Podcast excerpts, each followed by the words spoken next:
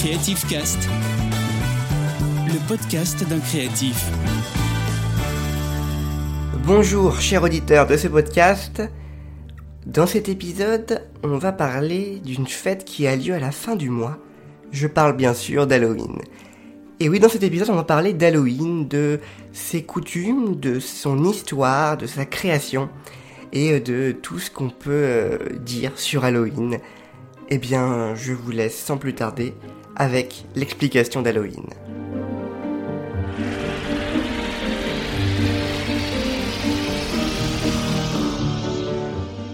Alors les origines d'Halloween sont quand même très anciennes et ça remonte à l'ancienne fête celtique de Samhain. Alors, pour écrire Samhain, la, fête celtique, euh, si je le dis en français, si je le lis en français, ça s'écrit Samain, Samin, Samain, ça... Voilà, c'est imprononçable. Donc du coup, la prononciation correcte, c'est Samhain. Voilà, au cas où euh, vous vous étonnez si vous ne trouvez pas quand vous cherchez Samhain sur internet, c'est parce que ça s'écrit pas comme ça. Euh, donc de toute façon, vous avez toutes les infos en description. Donc je, je continue. Alors ça se passe il y a 2000 ans, et dans les îles britanniques, eh bien, euh, les Celtes célébraient cette fête le 1er novembre de chaque année. Et ce jour marquait la fin de l'année et de la récolte, et le début de l'hiver sombre et froid. Voilà, donc c'est vraiment, euh, c'est leur nouvel an, le 1er novembre. Chacun fait comme il veut. Et donc euh, voilà, c'est une période de l'année qui était souvent associée d'ailleurs à la mort humaine, puisque vraiment ça annonce vraiment l'hiver froid, très froid. Et euh, donc la frontière entre le monde des vivants et le monde des morts devenait floue et incertaine, et on pensait alors que les fantômes et les esprits des défunts qui étaient morts durant l'année revenaient sur Terre pour commémorer cet événement annuel. Alors la nuit de Samhain euh, n'appartient ni à l'année qui se termine, ni à celle qui commence. La fête est une période en dehors du temps. Ouh, ça fait peur.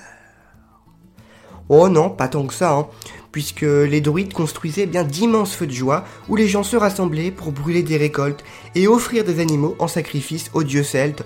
C'était un petit peu, euh, c'était, ouais, c'était la joie quoi. Euh, par tradition, ils éteignaient le feu des cheminées dans leur foyer, puis ils se rassemblaient en cercle autour du feu sacré de l'autel, où le feu était aussi étouffé pour éviter l'intrusion d'esprits maléfiques dans le village. Et voilà, pendant la célébration, eh on se racontait des histoires, on discutait, les Celtes portaient des costumes généralement constitués de têtes et de peaux d'animaux. C'était quand même euh, plutôt joyeux finalement, malgré une fête qui, euh, qui parle des morts. Et Halloween, alors pour euh, l'étymologie, le point de vue étymologique, Halloween ça vient de l'anglais All Hallow Even. Excusez-moi pour mon accent anglais. Alors ça veut dire la veille de tous les saints. Alors puisque Halloween ça a lieu le 31 octobre, et en fait c'est la veille de la Toussaint, euh, une fête euh, chrétienne euh, pendant laquelle on célèbre tous les saints. Ça paraît très logique jusqu'à là. Mais je vais vous parler un petit peu de, la Toussaint, puisque cette fête catholique eh bien, tire son origine d'une commémoration de tous les martyrs qui a été instituée à Rome en 613 par le pape Boniface IV. Pour l'instant, voilà, ça, ça, reste que la fête des martyrs en fait. Et au 9e siècle, eh bien, la fête fut étendue à tous les saints, cette fois-ci, par le pape Grégoire IV, et du coup, elle fut décalée au 1er novembre. Et donc, Earl Hallow Even, eh bien, devient euh, avant le 1er novembre, avant la Toussaint, donc ça tombe le 31 octobre.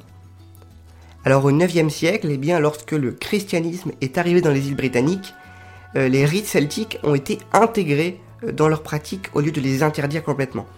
Alors, intégrer comment? En soi, on n'a pas vraiment de détails dessus, mais ça n'a pas complètement disparu. Voilà, la pratique du sewing n'a pas, voilà, n'a pas complètement disparu et il y a des traces qui existent.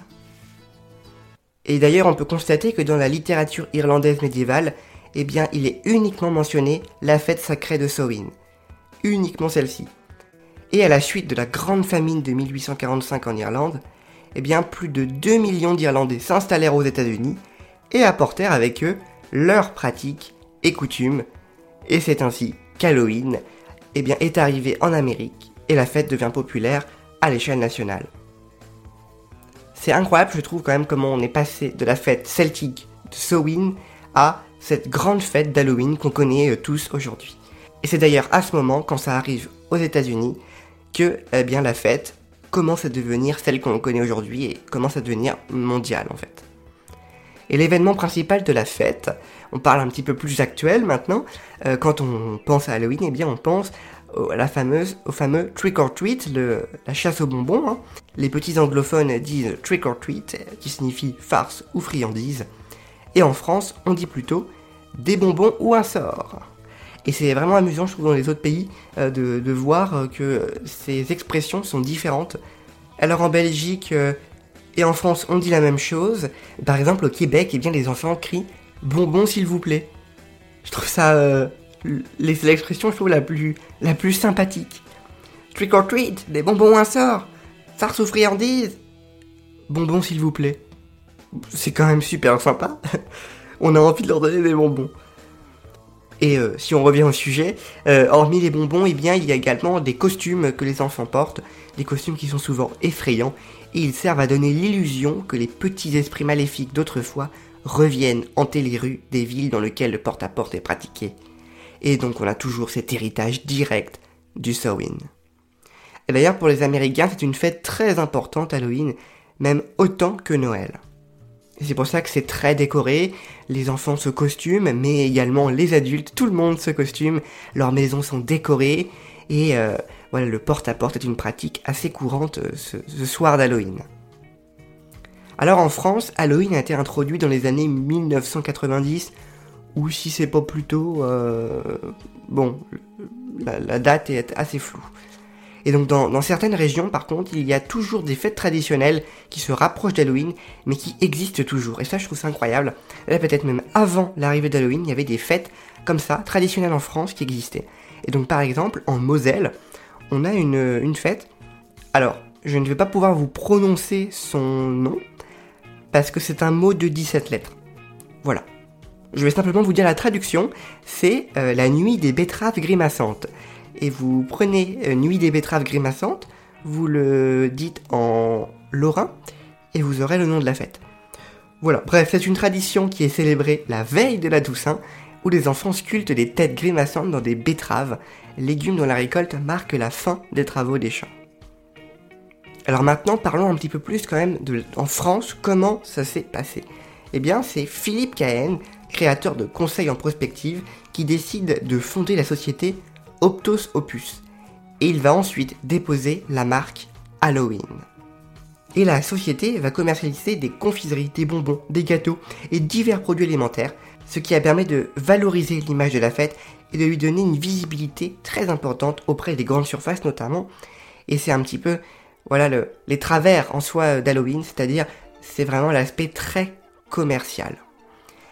Mais c'est pas tout, puisque euh, en 1997, eh bien, euh, la, société euh, France Télécom, donc euh, Orange actuellement, eh bien, il lance un mobile de couleur orange qui va être baptisé Halloween. Il y a une campagne publicitaire importante avec des citrouilles distribuées au Trocadéro, mais on a Coca-Cola qui se lance, Disneyland qui organise des événements autour d'Halloween, et on a plein d'autres marques telles que Orangina, Haribo, Materne, BN, M&M's ou encore McDonald's qui tentent eux aussi de profiter de la popularité de la fête pour lancer divers gammes de produits aux couleurs d'Halloween. Et c'est ainsi voilà que vraiment la fête est ancrée commercialement. Et euh, d'ailleurs Halloween est adopté depuis 1998 par les commerçants et certains médias, puisque la fête tombe juste avant le moment de la période creuse, avant les fêtes de Noël. Vraiment, le marketing a tout pensé. À croire que la fête a été créée juste pour ça. Mais non, on le rappelle, c'est les Celtes une fête traditionnelle qui, euh, qui est vraiment à la base de tout ça. En tout cas, Halloween est vraiment ancré dans la culture actuelle, puisqu'on a euh, de nombreux films d'ailleurs qui sont euh, sur le sujet. Mais vraiment, quand on pense Halloween, on sait tout de suite que va y avoir des décorations dans les magasins. Voilà, en tout cas, n'hésitez pas à créer pour Halloween, parce que je vous rappelle qu'on est sur un podcast créatif. Chez Creative Fabric, on va avoir des, posts qui sont en lien avec Halloween, des petites créations qui sont relativement euh, euh, rapides à faire, euh, très, légères en soi, mais c'est toujours très sympa. Vous pourrez d'ailleurs retrouver nos créations pour Halloween sur notre boutique Etsy. Le lien est dans les infos du podcast. Eh bien, boostez votre créativité avec Creative Fabric. Joyeux Halloween. Salut tout le monde. Retrouvez Creative Cast, le podcast d'un créatif, tous les mois sur toutes les plateformes de podcast.